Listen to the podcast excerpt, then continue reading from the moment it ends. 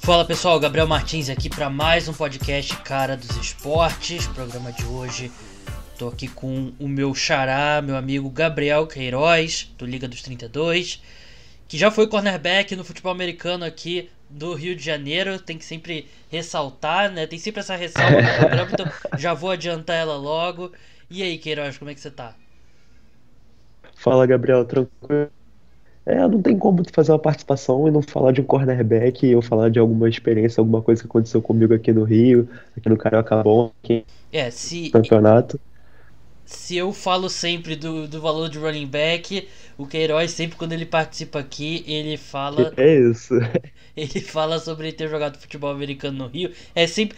Por exemplo, você vai num show de uma banda, você não quer que ela toque músicas novas, você quer que ela toque os hits. Então é isso, o podcast Cara do Esporte é nesse, é nesse clima. É, no programa de hoje, o tópico principal, motivo que. O tópico principal que eu e o Queiroz combinamos para esse programa é após as renovações de contrato que a gente viu do Patrick Mahomes, Chris Jones, Miles Garrett e da não renovação do Dak Prescott e tal é, muito se teve discussão sobre ah, o, Patrick Mahomes, o Kansas City Chiefs vai ser a nova dinastia, quais são os times que estão com a melhor estrutura para o futuro próximo, né? E esse vai ser o tópico do programa de hoje. A gente combinou aqui de eu vou listar meus três times, Queiroz vai listar os três times dele, mais algumas menções honrosas dos times que a gente acha que, tá em, que estão em melhor posição para serem competitivos nesses próximos três anos. Por que três anos? Normalmente, em discussões desse tipo, com qualquer esporte, você fala de cinco anos, de repente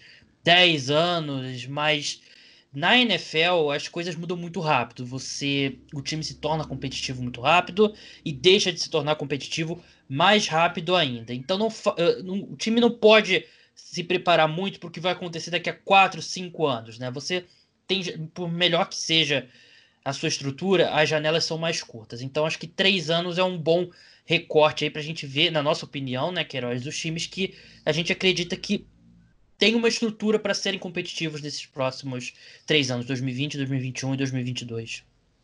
É, você foi perfeita aí nessa questão da temporalidade, porque a gente sabe, né, na NFL, como os contratos geralmente são de 4, 5 anos, né? Como o do Mahomes que a gente viu, né? Quebrando o que eu tô falando. Mas geralmente os contratos são de 4, 5 anos, então assim. A gente, e geralmente os jogadores são cortados no final, assim, quando já tem um cap hit alto. Então, fazer previsão para mais de 3 anos, né? Na NFL é uma coisa muito complexa. A única coisa que a gente tem como medir assim, de segurança é um, um QB, porque um QB chegando, a gente sabe que se ele for bom, ele vai durar lá. É muito difícil a gente ver top QB mudando de time, mas Fora isso, é muito difícil a gente prever o elenco de uma equipe para daqui a, sei lá, quatro anos. Fora é... o ataque, assim, QB é muito difícil de fazer essa medida. É, e os números comprovam isso, né? Na, a, a carreira média de um jogador na NFL é de 3,3 anos. E Claro, tem, tem tipo Tom Brady e Drew Brees puxando essa média lá para cima, e os jogadores que a gente conhece, eles ficam bem mais do que isso, mas tem muita gente que a carreira é muito curta, joga um ano, para, joga dois anos, não consegue mais. Então por isso que é, esse intervalo de tempo acho que não dá pra gente prever aqui com algumas, com uma exceção, na minha opinião, que é o Kansas City Chiefs, porque o Patrick Mahomes, a tendência é que os Chiefs, por terem o Patrick Mahomes por 10 anos, vão ser competitivos esse período todo mas tirando isso não dá para fazer projeções tão grandes assim. Mas antes disso, a gente tem que te atualizar e tem que trazer as notícias sobre a NFL, sobre o coronavírus e a, a gente tá a gente tá gravando aqui no domingo. Segunda-feira é o dia que os jogadores dos Chiefs e dos Texans deveriam se reapresentar, quer dizer, os novatos e os quarterbacks de Texans e Chiefs deveriam se reapresentar para o início do training camp. Por que Chiefs e Texans? Porque você, o, a NFL calcula, se eu não me engano, 44 ou 45 dias do primeiro jogo da, da equipe na, na temporada regular. É quando eles podem se apresentar para começarem a treinar. Chiefs e Texans abrem a temporada regular da NFL né, na quinta-feira. Agora o dia me fugiu, mas é a primeira quinta-feira de setembro. Então, por isso que eles se apresentam primeiro. E a gente está aqui há poucas horas disso acontecer. E hoje, por exemplo, na, no Twitter, a gente viu jogadores, vários jogadores da NFL, vários jogadores importantes da NFL, fazendo um tuitaço. É, todos tweetando, reclamando. Não focando totalmente na parte da saúde, né? Porque a gente sabe que a questão financeira é um ponto que também tem é, impasse entre NFL e a NFLPA, a NFLPA que é o sindicato dos jogadores da NFL, que eu e o Caio no penúltimo podcast a gente discutiu bastante sobre isso, mas os jogadores têm, é, têm focado bastante na parte médica, que parece que ainda não há um consenso de protocolo entre NFL e NFLPA. É, isso vai várias coisas, né? vou passar por alguns pontos importantes, eu quero saber depois a opinião do Queiroz. É, isso saiu principalmente do Tom Pelissero, né, que da NFL Network e outros repórteres, e até outras coisas que os, que os jogadores postaram no Twitter. É, uma junta médica da NFL recomendou um período de 21 dias de aclimatação. E para isso a liga queria que os jogadores se representassem duas semanas antes do training camp, da data é, que o training camp começaria. A NFLPA disse não. Então a NFL diminuiu esse período de aclimatação para poder realizar dois jogos de pré-temporada, normalmente são quatro. A liga quer realizar dois, o sindicato não quer realizar nenhum. Esse é um, é um impasse, porque o, o, o sindicato não quer que os jogadores entrem em campo, por mais que seja um amistoso, você é, se esforça mais né, do que um treino. Então tem um risco de lesões. A gente, eu citei no, de novo, eu citei no penúltimo podcast com o Caio o índice de lesões na temporada que teve a greve, que foi a temporada é, de 2011 teve um índice de lesões bem maior do que de costume. Ainda tem indefinições quanto à regra para os jogadores que decidirem não jogar em 2020, de repente jogador que a família tem membros da família próxima do grupo de risco, ou algum jogador que tem algum tipo de doença que o coloca no grupo de risco, ainda não há definição do que, que vai acontecer. Esses jogadores vão receber? Vão receber quanto? Eles vão poder fazer isso? Vão ser multados? Enfim, não tem definição quanto a isso. Não está definido ainda a frequência dos testes para o coronavírus. Os jogadores querem ser testados todos os dias, os times querem uma frequência menor. Eu li algo em torno de um a cada três um teste a cada três dias. E bem, dos jogadores que participaram, entre aspas, desse tuitaço, a gente viu nomes como Drew Brees, Todd Gurley, Miles Garrett, Jarvis Landry, Michael Thomas, J.J. Watt, Deshaun Watson, vários jogadores, e eu li também do Dan Graziano, da ESPN, que a ideia surgiu a partir do Byron Jones, né, cornerback do Miami Dolphins, ele estava lá na, na reunião dos jogadores, mas enfim, esse é o ponto principal hoje, né, Queiroz, porque e a NFL ela teve a, de todas as ligas esportivas do mundo, a NFL estava na melhor posição. O, a pandemia começou um mês após a temporada da NFL. Quer dizer, começou. É, a pandemia explodiu nos Estados Unidos um mês depois do, do término da temporada da NFL. A NFL teria off-season inteira pela frente, não precisou separada no meio, não teve que lidar com ela, por exemplo, na reta final, como foi o futebol, e na pré-temporada, como foi o beisebol, e no meio da temporada, como foi a NBA. A NFL teve esse tempo todo e a gente chega. A gente está gravando aqui 8 horas da noite. Os jogadores têm que se apresentar na manhã de segunda-feira. E a gente não tem uma definição. A NFL empurrou com a barriga. Não, é, é inacreditável, assim. É, se não for a única, é uma das poucas ligas do mundo, das grandes ligas do mundo, que teve tanto tempo para poder se preparar, que teve tanto tempo para estudar e ver é, casos de erro e acerto no mundo todo, não só no futebol americano, né, no, ou nos Estados Unidos, mas no futebol na Europa, em qualquer lugar, mas tendo esse tempo todo para se preparar, para tomar as medidas, para fazer um plano de verdade, a NFL basicamente preferiu seguir, sei lá, o Campeonato Carioca, que fez tudo a lá, sei lá, do jeito que quiser, e a gente sabe o que, que aconteceu, né? Então, parece. Eu, eu era uma pessoa que, se você me perguntasse há duas semanas, três semanas atrás, se eu, se eu confiava que a, que a temporada ia começar na data prevista, eu ia falar assim, nove.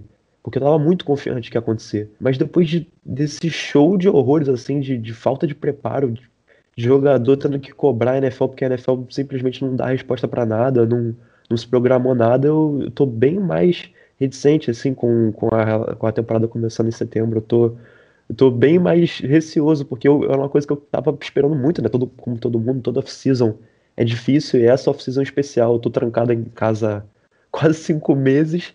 E aí, quando tá chegando perto da temporada da NFL, que é a coisa que eu fico esperando o ano inteiro, eu não sei mais se vai acontecer. Então, assim, é muito frustrante, é muito triste. Você tem que ver a quantidade de jogadores é, cobrando a NFL no Twitter para ela fazer alguma coisa e, sei lá, por enquanto, pelo menos até agora, não vejo movimentação dela para botar protocolos em dia, falar com médico, sei lá, coisa que poderia ser feita já há muito tempo atrás.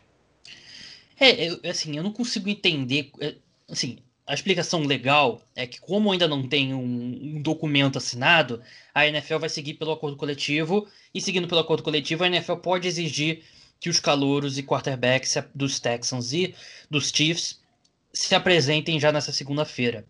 O que eu não consigo entender é como que essa. Tudo bem, você pode estar escutando esse podcast e, e a apresentação foi cancelada. Mas como que os times podem se reapresentar, podem cogitar se reapresentar quando o, o protocolo ainda não está definido. Não, não faz sentido nenhum. E a NFL, ela.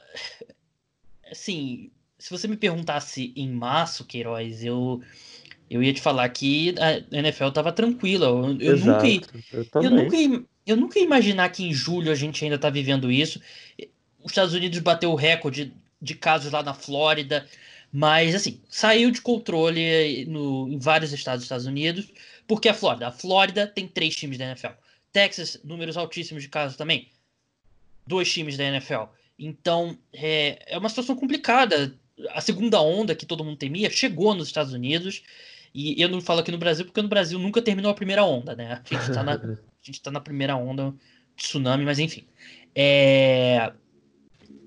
E a NFL, ela assim, tudo bem, eu não tô não tomo decisões que afetam uma indústria bilionária e a NFL não podia partir do princípio que ah, até setembro vai estar resolvido, a gente não precisa se preocupar. Ela tinha que observar o que as ligas esportivas ao redor do mundo todo estavam fazendo e essa, era para o protocolo estar tá pronto há meses, né? A gente está aqui dia 19 de julho, era para esse protocolo estar tá pronto há meses e é extremamente decepcionante. E o que saiu na imprensa é realmente isso. É, dois meses atrás, os donos estavam negociando, as negociações já estavam rolando, mas os donos meio que acreditavam que até agosto ia estar tá resolvido. E a gente está aqui há 11 dias, chegar agosto e não está resolvido, né? Então é extremamente decepcionante.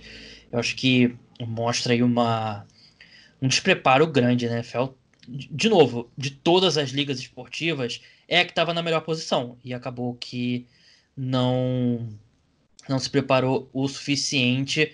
E assim, eu ainda acho que vai ter temporada. Eu acho que a temporada vai acontecer e vai ter as 17 semanas, mas. Eu não, não sei consigo... se começa em setembro, né? É, talvez talvez setembro, mas eu não consigo. Eu, ainda, eu falei isso no, último, no outro podcast e eu repito.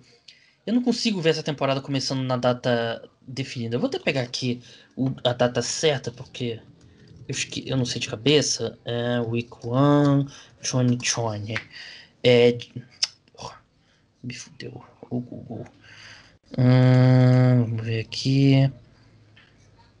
Minha internet agora vai me sacanear mais que o Google. Dia 10 de setembro.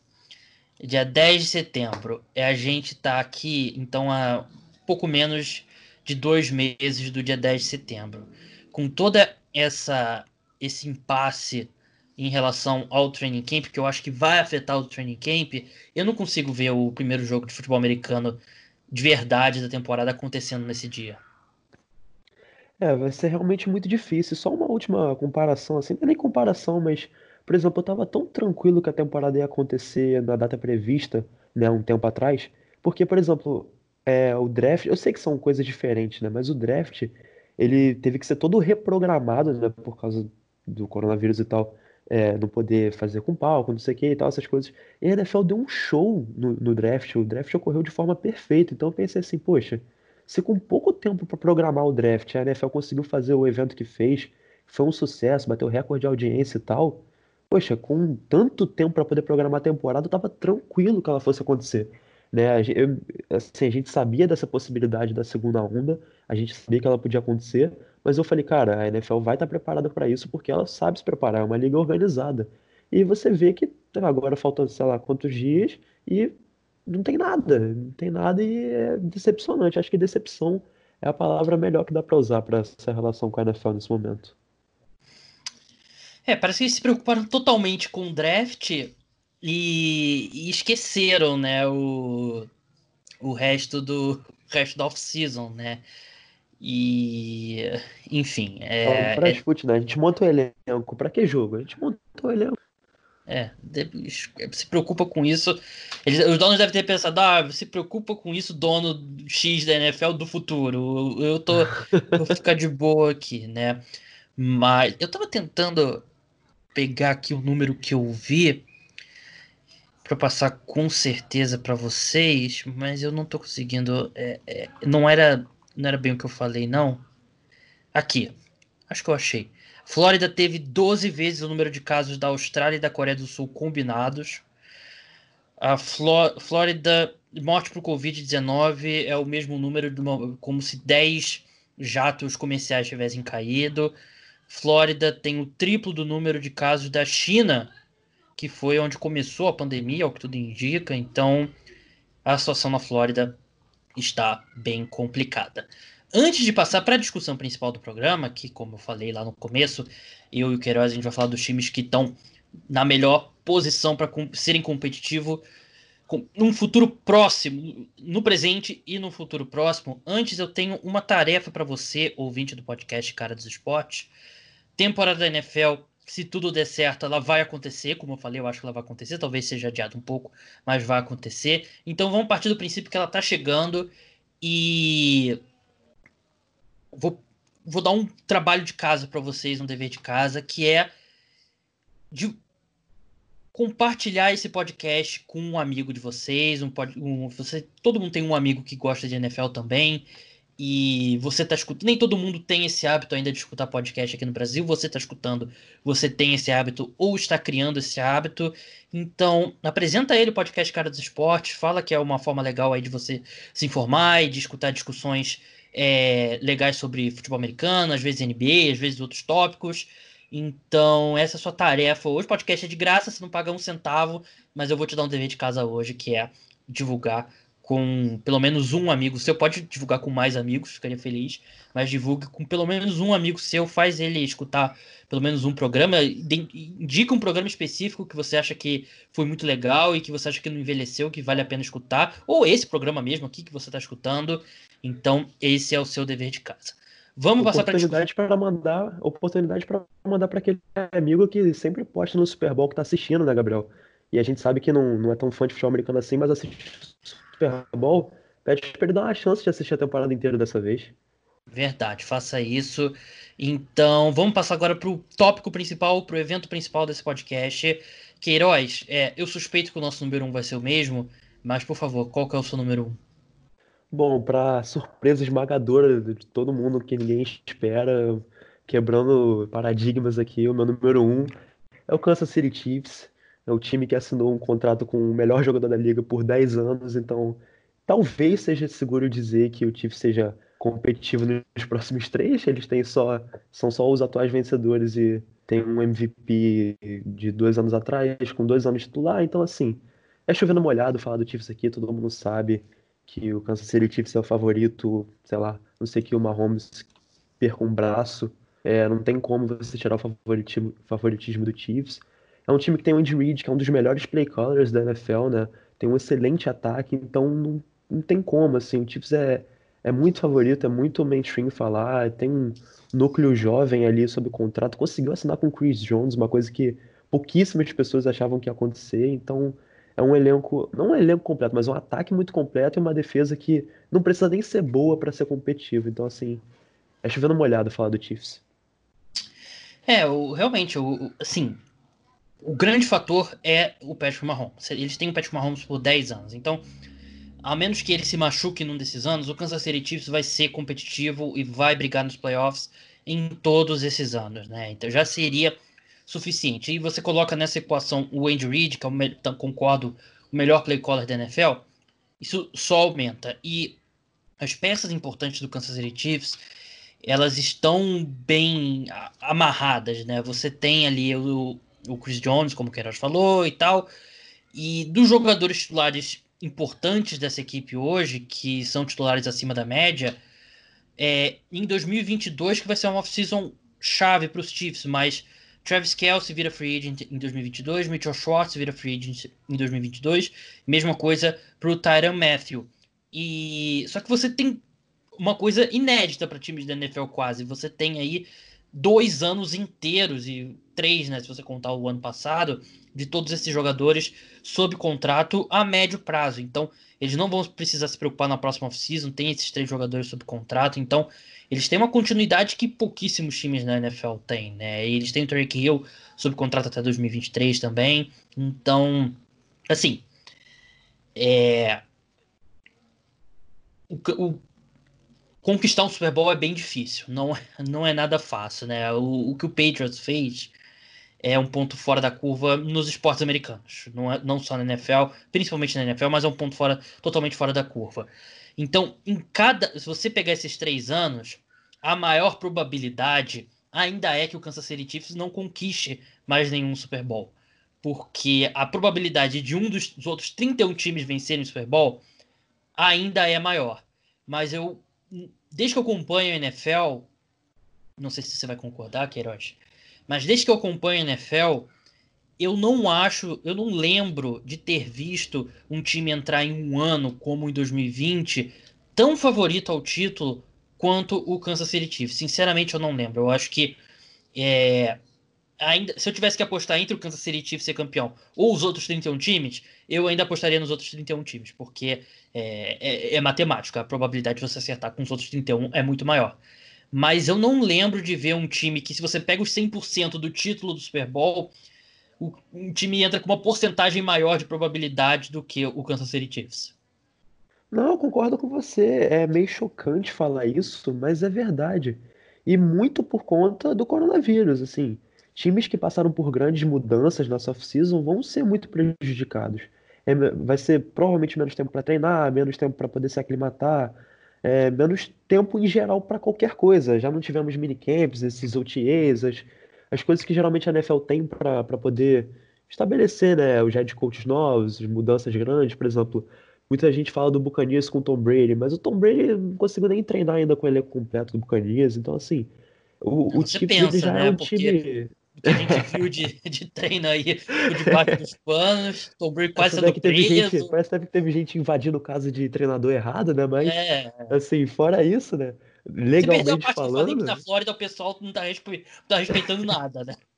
É, o Tom Brady tá, tá nessa estatística aí. Mas, assim, querendo ou não, o Chiefs é o time mais entrosado da NFL, né? O time que terminou a temporada quente e, assim, pode até não começar tão quente assim essa temporada, mas é impossível é, que um time que teve pouquíssimas mudanças do ano passado para cá tenha alguma dificuldade, a não ser assim, salvo alguma grande lesão, sei lá, no, sem ser o Mahomes, mas tipo o Tyreek Hill, o Travis Kelce, sei lá, se alguém, nenhum grande assim se machucar, é muito difícil de a gente ver, pelo menos o Chiefs não indo, sei lá, semifinal de conferência, alguma coisa do tipo, porque o time é muito bom, não teve grandes mudanças, é um time entrosado, e todos os outros times têm desvantagem é, de qualquer mudança que tenha tido, né, tanto na comissão técnica quanto no elenco. Então, o Chiefs é o favorito, não tem muito para onde fugir.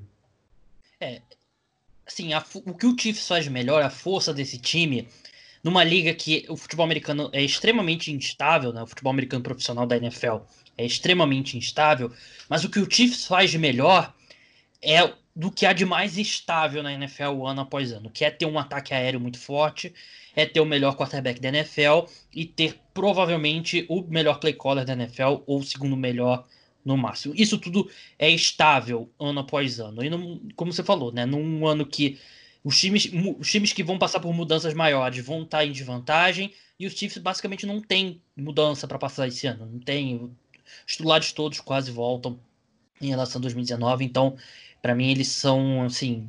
É, eu, provavelmente, se você me escuta desde o DFA hoje, talvez eu já tenha dito isso no passado. Eu não lembro de caso específico, mas eu não consigo lembrar de um time entrar na temporada mais favorito do que o Kansas City Chiefs.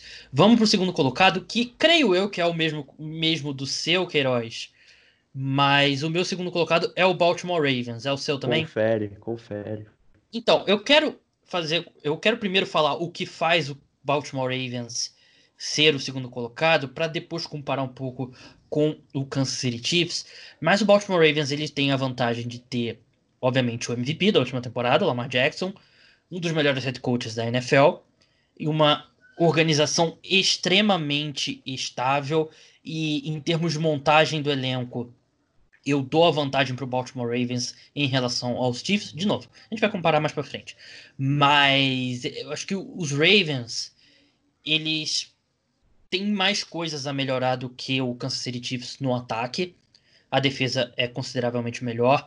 Mas eu confio mais nessa diretoria num futuro próximo, até porque vai ter mais versatilidade, porque o Lamar Jackson ainda está no contrato de calouro. Eu confio que eles vão fazer um espaço, um trabalho melhor montando esse elenco. Então, acredito que esse elenco vai permanecer em alto nível, mesmo que precise passar por mudanças. Tem uma mudança específica que me preocupa, que eu vou falar mais para frente, mas tem muita gente competente nesse Baltimore Ravens e para mim eles são é, para mim eles são claramente segundo colocado, bem distante do terceiro colocado. É, eu concordo com tudo que você falou, não tem tanto que acrescentar, né?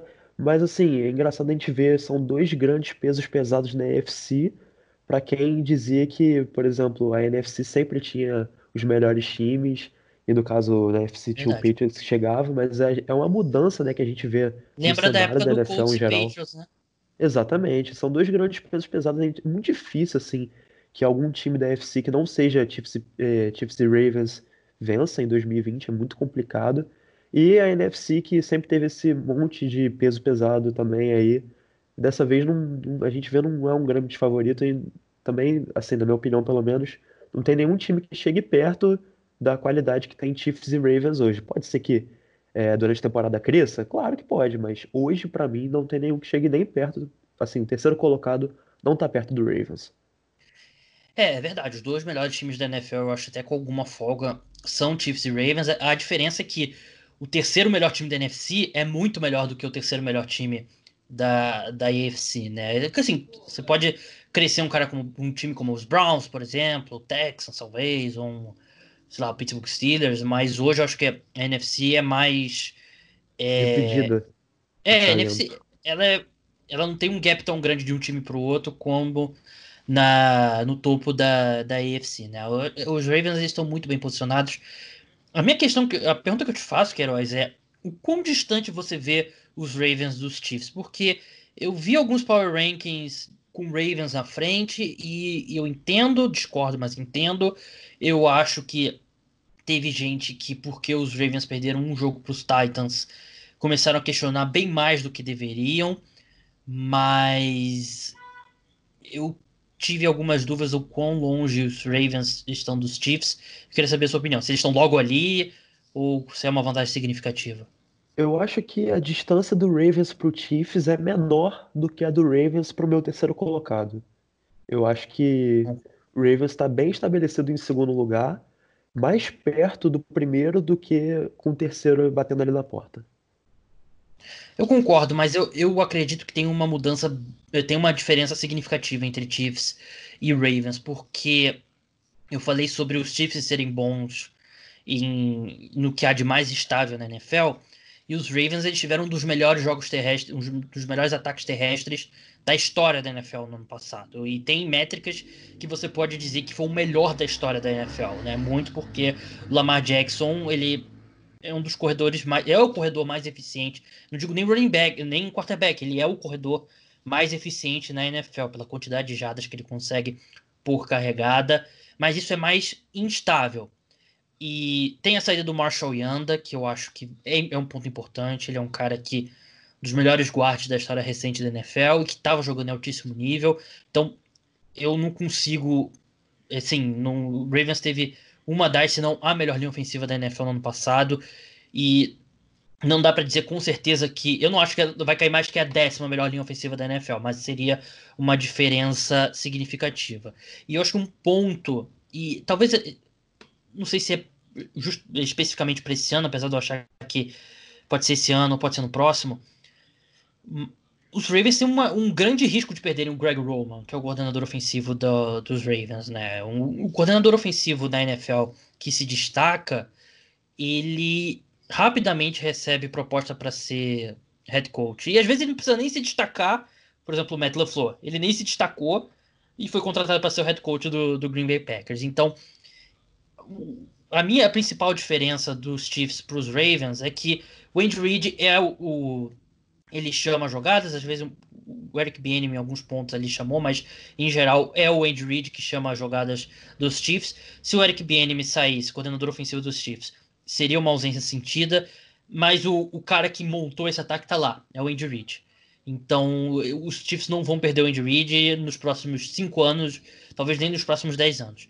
Se os Ravens perdem Greg Roman, eles têm condições de, é, de encontrar um cara para colocar no lugar dele, né? Mas eu não acho que vai ser algo imediato. O, o sucesso do Lamar Jackson, eu sempre fiz essa comparação, por exemplo, com o ano de MVP do Cam Newton. Em 2015, quando o Cam Newton foi MVP, era tudo Cam Newton. Era ele, ele que fez aquele ataque cedo do jeito que foi e ele que foi eleito MVP. O Lamar Jackson, eu acho que ele tem uma dose enorme de sucesso organizacional, né? Sucesso dos Ravens. O, o, a diretoria tinha uma visão, o John Harbaugh compartilhava daquela visão e eles fizeram tudo ali para montar ao redor do, do Lamar Jackson e deu certo. Não quero tirar méritos do Lamar Jackson, mas se você coloca ele em outro time que não tem esse mesmo comprometimento, eu não, eu não vejo ele sendo MVP como ele foi em 2019. poderia ter sido eventualmente, mas não tão cedo na NFL. Então, esse, essa sair, esse, essa instabilidade do ataque terrestre e essa faca de dois legumes, como a gente fala, né, do Greg Roman. Se os uhum. Ravens têm mais um bom ano no ataque, eu acho impossível o Greg Roman não receber uma proposta para ser head coach. Então, por isso que eu acho que o Chiefs está consideravelmente acima do leva essa vantagem bem grande em relação aos Ravens. Não, eu concordo com o que você falou, mas só destacar dois pontos assim. Se o Andy Reid é muito superior ofensivamente falando que o John Harbaugh, eu acho que o John Harbaugh é muito mais completo do que o Andy Reid. Uhum. É, o John Harbaugh, para quem não sabe, ele é um ele é um head coach que ele não vem nem de ataque nem de defesa, ele era coordenador de special teams, então ele é muito, ele assim, ele é um mais um, um manager ali, ele consegue, ele vai em todas as áreas do campo, faz um pouquinho de tudo. E ele é muito organizado. A gente vê o Ravens é, pode tá, não estar tá brigando lá em cima, mas a gente vê o Ravens sempre ser muito estável. Eu acho que ele tem plena capacidade de conseguir suprir, por exemplo, uma saída do Greg Roman no ano que vem com outro nome ou de alguma outra forma. Eu acho que ele é muito completo. E, e não é, mas eu acho que seria, eu acho que poderia custar um ano, sabe? Sim, poderia sim, custar concordo, um ano concordo, de transição. Concordo. Mas assim, e falando um pouco do Lamar, eu não acho que o Lamar em 2020 vai ser é, parecido com a gente viu em 2019 no sentido de basicamente só correr com a bola. Eu acho que 2020 é o ano que o Lamar vai dar um salto que a gente esperava que fosse ano passado, passando a bola. É, eu, assim, eu, eu, quando eu analisava o Lamar Jackson vindo do college, a gente via claramente problemas dele passando a bola, né? Mas a gente via que tinha potencial para ele evoluir. Essa evolução não vem no primeiro ano, não vem no segundo ano, mas, assim, melhorou. É lógico, lógico que é, melhorou. Mas estou dizendo assim, ele não deu um salto como, sei lá, o Deshaun Watson deu. Ele não, não virou um grande destaque por passar a bola. Eu não tô dizendo nem que ele vai ser um grande destaque passando a bola em 2020, mas eu acho que ele vai melhorar a ponto suficiente de não ser conhecido só como o QB que corre e ele é bom porque ele tá correndo, ser MVP só porque correu, sabe? Eu acho que ele vai é. ter capacidade de se destacar também passando muito bem a bola. É, ele evoluiu muito a cada ano, de, desde o college, né? Ele evoluiu do primeiro. Ele venceu o Heisman, no ano seguinte ele jogou até melhor e como calor ele não foi bem, deu aquele salto enorme que ele deu no ano passado, então não tem nenhum motivo. E o ataque, é, os recebedores melhorando, acho que ajuda São bastante. Muito, é, ele exato. foi eleito MVP. O com... Brown fez uma diferença muito grande. É, e ele também jogou, se machucou, né? Perdeu se vários machucou, jogos. Exato, uhum. Mas, enfim, eu acho que essa, eu consigo ver os Chiefs com eles mais sólidos por essa questão do Andy Reid do que o Baltimore Ravens, porque eu acho que o risco de você perder o Greg Roman é dar uma. Tipo, dar um. ter um ano de transição ali. Terceiro colocado foi complicado, Queiroz. Eu tinha dois times ali que eu em mente para essa terceira posição, mas bem abaixo dos dois demais. E acabei optando por um, mas antes eu quero saber qual o seu terceiro colocado. Bom, é, meu terceiro colocado talvez seja um pouco diferente da maioria das pessoas, porque eu confesso que eu estou um pouco mais em alta com eles do que a maioria. Eu acredito que não seja o mesmo que o seu, porque eu me baseei muito no quarterback eu, pela lista que você fez, né, dos 32 melhores. A minha grande discordância de você foi nesse, foi nesse QB, porque eu acho que ele deveria estar muito mais alto, porque eu, eu gosto muito mais dele, eu acho que da maioria. Só que, dando spoiler aqui, ele tá com um problema muito grande no contrato dele, né? É o Dak Prescott, né? O Dallas Cowboys. É um time que eu tô muito em alta, é um time que tem um ataque que, assim, é, se você excluir a posição de QB por causa do Mahomes, não por causa do deck, mas por causa do Mahomes, talvez seja o melhor ataque da NFL. É muito completo, tem um, talvez o melhor trio de recebedores da liga, Mari Cooper, Michael Gallup e o calouro Sid Lamb, que eu gosto muito. Tem o Ezekiel Elliott, que é discutivelmente o melhor é, running back da liga, eu discordo, mas tem quem ache. Tem uma linha ofensiva, se não é top 5, se não é igual era em 2014, continua sendo uma linha ofensiva muito boa. E num ano que a gente já falou de coronavírus, questão de treinos e tal, o Cowboys é, não teve tantas mudanças assim, além do, Mike, é, do, do, head coach, Mike McCarthy chegando, mas eu digo mudanças no elenco, não teve tantas mudanças assim. E assim, a única, para mim, a única questão importante, gigantesca de se resolver, é essa questão do contrato do Dak Prescott, que eu não, cara, né, eu não consigo imaginar um mundo que o Jerry Jones vai deixar o Dak Prescott sair, então por mais que tenha toda essa novela, eu acho que ele vai ficar. E ele ficando, eu acho que esse terceiro lugar tá garantido pro Cowboys, porque é um time muito, muito sólido, é um ataque muito eficiente que tem um contrato a longo prazo, uma defesa que perdeu peças, tem alguns jogadores interessantes, não é tão boa assim, mas também talvez tá ali na meiuca da NFL, mas é um time que eu vejo muito interessante. E resolvendo essa questão do contrato do deck, eu acho que dá para dizer que é o meu terceiro colocado bem perto do quarto, que eu também não sei se é o mesmo que o seu, mas é o meu terceiro colocado com, com segurança, assim, eu consigo afirmar isso. É, assim, questão do ataque, a defesa realmente dos Cowboys deixa bastante a desejar, principalmente na secundária, que perdeu o, o Baron Jones, mas, assim, nesse exercício o ataque, o ataque é muito mais importante que a defesa, e o ataque é mais estável ano após ano. Então a defesa oscila mais. Então esse exercício aqui, eu, eu me guiei muito mais pelo ataque, a defesa era aquele famoso plus a mais. É, eu tirei o Dallas Cowboys do, da discussão pelo top 3, ele tá nas minhas menções honrosas, pela questão do Dak Prescott, porque. Não porque. Eu acho que o Dallas Cowboys deu um sinal muito estranho de não confiar no, no Dak Prescott. Porque se você confia que o Dak Prescott é o seu quarterback, você não vai brigar por causa de um ano a mais, um ano a menos e 2 milhões para lá, 2 milhões para cá. Então, pra, eu acho que pode, a gente pode estar tá no começo da novela Kirk Cousins com os Redskins e o Dak Prescott. Até agora ele foi um quarterback melhor pelos Cowboys do que o Kirk Cousins foi na época pelo, pelos Redskins. Então. Por Washington, né? É, não, na época era Redskins, né? Ah, é verdade, verdade. É. Tá é, encontrei um atalho ali para sair dessa, mas. É, me pegou, me pegou. é, perdi até o raciocínio, questão técnica dele. Mas assim, é, eu não acho que é um. que a gente pode apostar que o Dak Prescott vai ser o quarterback da equipe em 2021 ou menos ainda em 2022, porque a gente está caminhando para um ano de 2021 que o cap pode ser 70 milhões de dólares menor, e isso foi um número que a NFLPA falou, e não, a NFLPA não tem incentivo nenhum em inflar qualquer número para ajudar os donos, então acho que é um número é, justo, seguro e que a gente pode reportar dessa forma.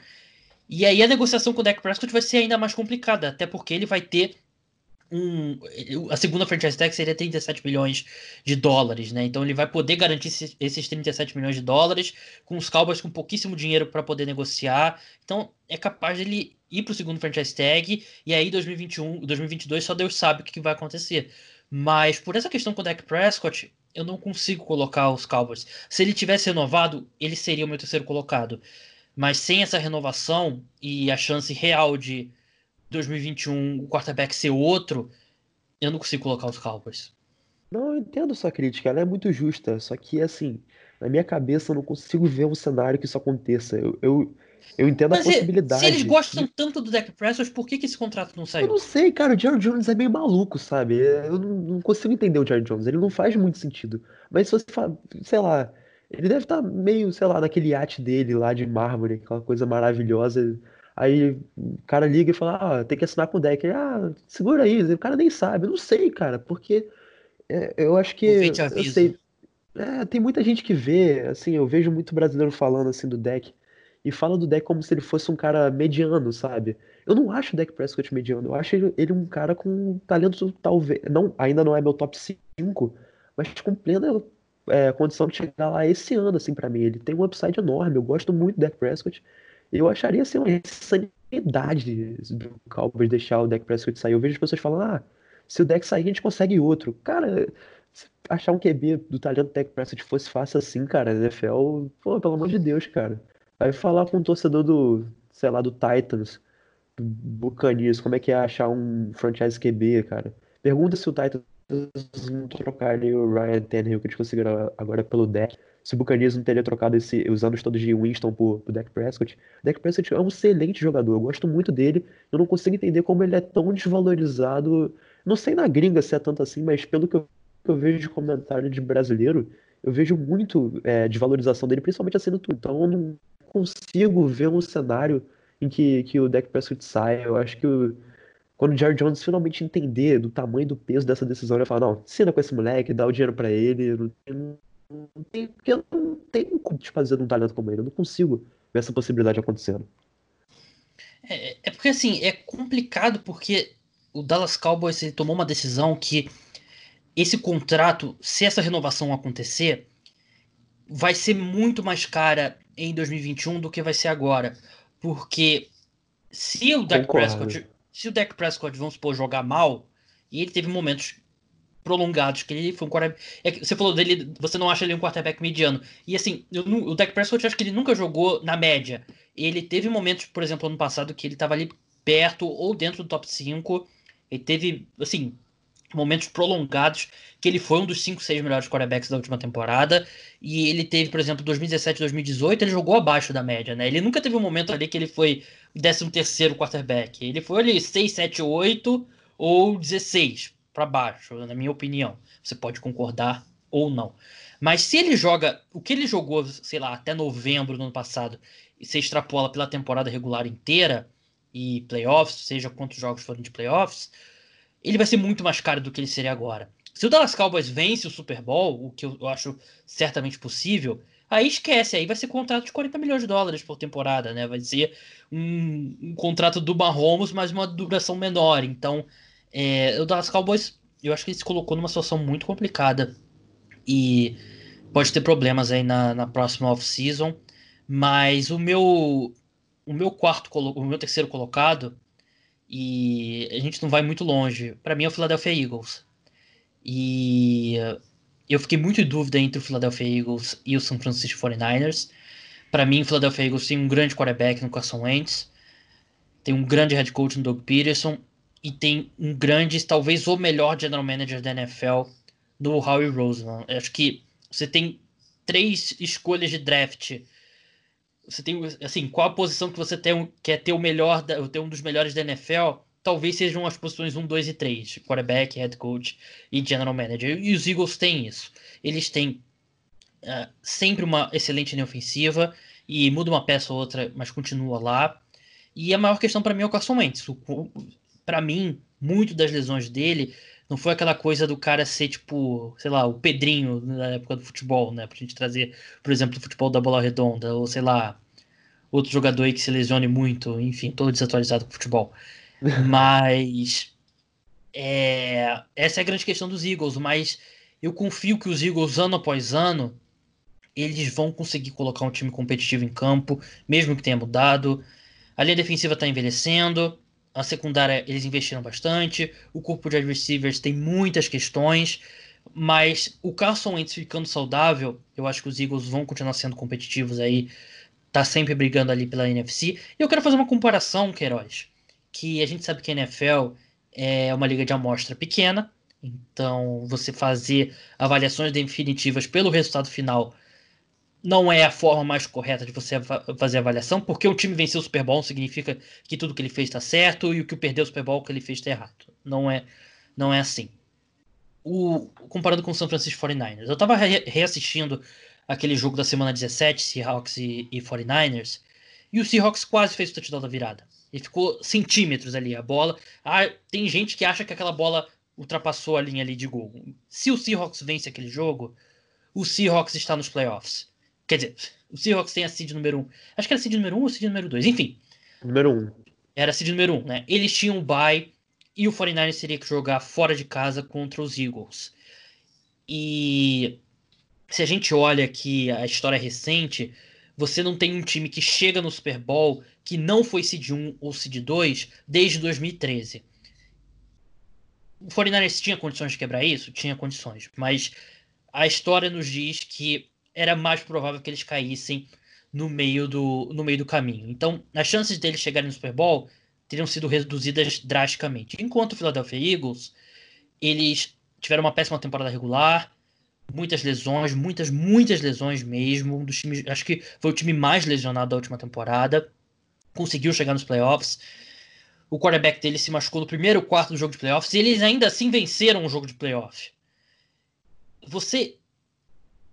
E aí você querer. Porque o 49ers chegou no Super Bowl e porque o Eagles é, perdeu no Divisional Round, achar que tem uma diferença grande, eu acho que é, é besteira. Eu acho que.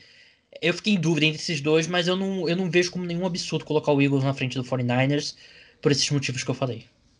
Não, também não vejo nenhum absurdo. E para mim a diferença entre, por exemplo, Cowboys e, e Eagles é que eu acho que a, o contrato do deck, é, para mim, né, falando, pessoalmente falando, eu acho que a, o contrato do deck tem mais chances de sair do que eu confio na saúde do Carson Wentz. Eu acho que é injusto Justo. você chamar o. Hã? É justo. É, eu acho. É, e agora falando, eu acho que é injusto você falar que o Carson Wentz é o injury prone, né? Aquele jogador que se machuca sempre. Eu acho que é, é o Jadavion Clown porque... caiu em cima dele, sei lá, nem lembro mais como é que foi. É, sim, são coisas fatalidades, é, são sempre fatalidades e tal, é. e se você for, ah, eu tinha que ter separado esse número, não separei, de número de partida que ele perdeu, é, comparado com o número de lesão, eu vi isso em algum lugar e eu achei muito interessante. Ele não é um cara que se machuca sempre, mas é um cara que todo final de temporada ele se machucou, ele nunca jogou 16 jogos na carreira é. e ele, assim, quando chega nos playoffs, ou ele tá lesionado ou ele se lesiona. E, pô, não tem como você ganhar o Super Bowl se você não passar do primeiro jogo saudável. Uhum. E assim, eu não tô dizendo que ele vai se machucar sempre, eu não tô torcendo para ele se machucar nem nada. Óbvio que não, mas assim, eu, eu acho eu acho mais confiável dizer que o contrato do deck vai sair do que o Carson Wentz não vai se machucar em 2020. E assim, se o Carson Wentz, se eu tivesse certeza, ó, é aquele, aquele negócio no Madden que você desliga lesões. Se você tivesse isso, talvez o Eagles fosse meu terceiro colocado, não sei. Mas. É, se é, o contrato do deck tivesse saído, o Cowboys seria meu terceiro colocado. Isso, exato. Se o contrato tivesse caído, é, saído, o Cowboys seria meu terceiro colocado. E se, o, se não existisse lesões, tal, eu, é justo dizer que o Eagles seria o terceiro, mas para mim seria o quarto. Então, por causa disso, o, o Eagles é minha segunda menção rosa. A primeira, no caso, é o 49ers, que você falou aí já bastante sobre o 49ers, e eu acho que talvez não sei, cara. Eu, eu, pô, eu odeio criticar ele, cara, porque eu gosto muito dele pessoalmente falando. É o time da minha namorada, o 49ers. Eu gosto muito do Jimmy Garoppolo, mas eu, eu não quero criticar ele, assim, mas eu não confio no Jimmy Garoppolo. Eu gosto dele, mas eu não consigo confiar é, no Jimmy Garoppolo a longo prazo, por exemplo. Eu acho que o Shanahan extrai tudo que o Garoppolo pode mais um pouco. Eu acho que se fosse talvez um head coach, não precisa nem ser tão pior, mas um pouquinho pior. Eu não sei se o 49ers chegaria, por exemplo, no Super Bowl esse ano ou, ou manteria a confiança de botar ele nos playoffs do ano que vem, sei lá. É, se a gente fizesse um, um draft de head coaches agora e fosse considerar a idade né, do, do treinador, que você vai querer draftar um cara que vai ficar muito tempo, o maior tempo possível uhum. na sua franquia. Eu acho que o Kyle Shanahan seria a minha primeira escolha. Porque, claro, o Bill Belichick é o melhor head coach da NFL ainda, mas a idade do Kyle Shanahan é bem mais jovem e o fato dele ser uma mente ofensiva brilhante, todo lugar que ele vai, ele tira muito do ataque, mais do que a soma das peças. E por isso que o 49 está tão alto. A questão é toda isso mesmo que você falou, é o Jimmy Garoppolo, né? E eu acredito que ele ainda pode jogar melhor, que ele é um cara que apesar dele não ser tão jovem, ele, se eu não me engano, é a segunda off-season dele saudável. Saudável, ele... sim. Então eu acho que ele tem ainda a crescer, e se ele crescer, eu acho que o 49ers pode, se pode ser ali de forma consistente um dos melhores times da NFL, mas é um time que tem, tem questões no, grupo, no corpo de wide receivers, É um time que a secundária depende muito do Richard Sherman, já veteraníssimo. E a secundária jogou muito bem em 2019, mas acho que, sei lá, a sensação meio de um, meio que um castelo de cartas ali, né? E acho que no, você não vai ser consistentemente bom na defesa sem uma secundária de elite. Então é, tem essas questões do 49ers. Todos os times de menções honrosas aqui, para mim, tem alguma falha. Tem uma coisa muito boa e duas falhas. Coisas Exato. Tipo. Aqui também, mesma coisa. Outros times que eu, cito, que eu citei aqui, o Seahawks, por também. causa do Russell Wilson. Minha terceira menção honrosa. É. E eu boto logo depois do Seahawks. É, se bem que essas menções honrosas não estão bem em ordem aqui. Eu botei o Patriots. E eu acho que é com o Ken Newton dando certo ou sem o Ken Newton dando certo, porque eu não consigo. Sem o Ken Newton dando certo? Por causa do Bill Belichick. Consegue? Mas, Por... sei lá, vamos dizer, o Ken Newton, se, é, na, na pré-temporada você vê que ele não consegue ser saudável e entra o, o menino lá da confiança do Bill Belichick, você. É, o, o Steedham, você mantém que eles vão ser competitivos, assim, pelo menos esse ano? Esse ano talvez não, mas eu, eu acredito que os Patriots eles em 2021 vão ter mais espaço na folha salarial e eles vão conseguir trazer um alguém capaz ali de ser pelo menos, sei lá, o vigésimo melhor quarterback da NFL e ser competitivo dessa forma. Eu tô dizendo competitivo, não tô dizendo que vai brigar pelo Super Bowl também, né? Uhum. Mas eu acho que com o Steedham em 2020 não dá para ser competitivo.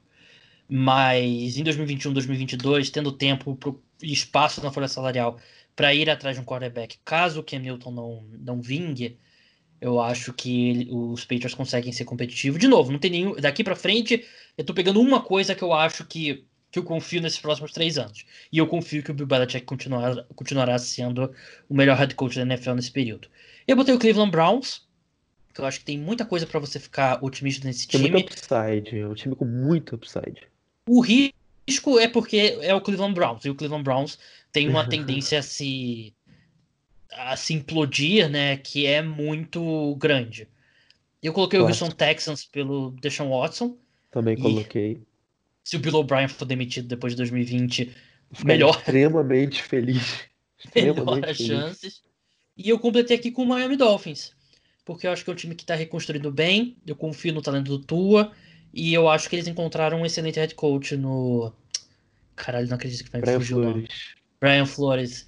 Eles encontraram um excelente head coach nele. Eles ainda têm um trabalho grande pela frente, mas eu acho que é um time que tem condições em 2021, 2022, seguindo em frente, ser um time consistente. Faltou algum, alguma menção rosa? Minha última menção rosa foi o Packers, porque eu custo acreditar que o Aaron Rodgers vai decair em 2020. Eu acho que eu não, eu não acho de jeito nenhum que ele vai voltar, sei lá, à forma de 2014, mas eu acho que ele pode voltar a ser um grande quarterback é, que não tenha medo de arriscar um pouco mais, porque, sei lá, eu acho que vai chegar um momento que ele vai ficar meio no. Tipo, ah, mano, não é possível, vou tentar logo, dane-se. E não é possível que ele vai ficar nessa segurança de lançar a bola pra fora toda vez que não acontecer nada, então eu acho que ele pode voltar a ser um grande QB. E eu botei só por isso, só por isso, não tem mais nada do Packers que, que faça, mas foi minha última menção rosa.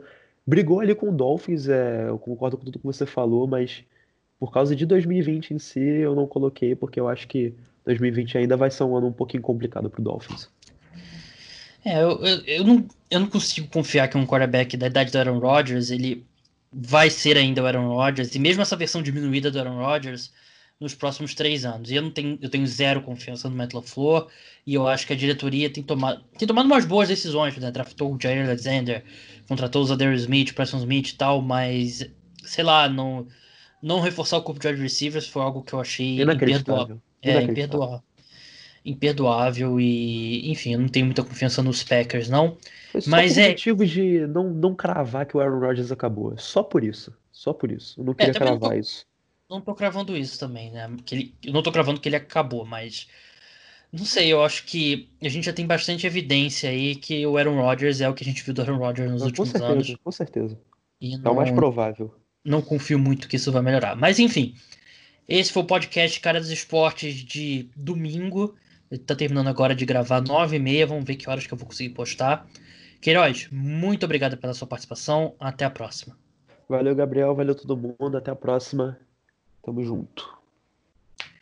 Então é isso. Meu nome é Gabriel Martins. Vocês estiveram comigo e com o Gabriel Queiroz. O podcast volta na quarta-feira com mais uma edição. Então, até lá. Tchau.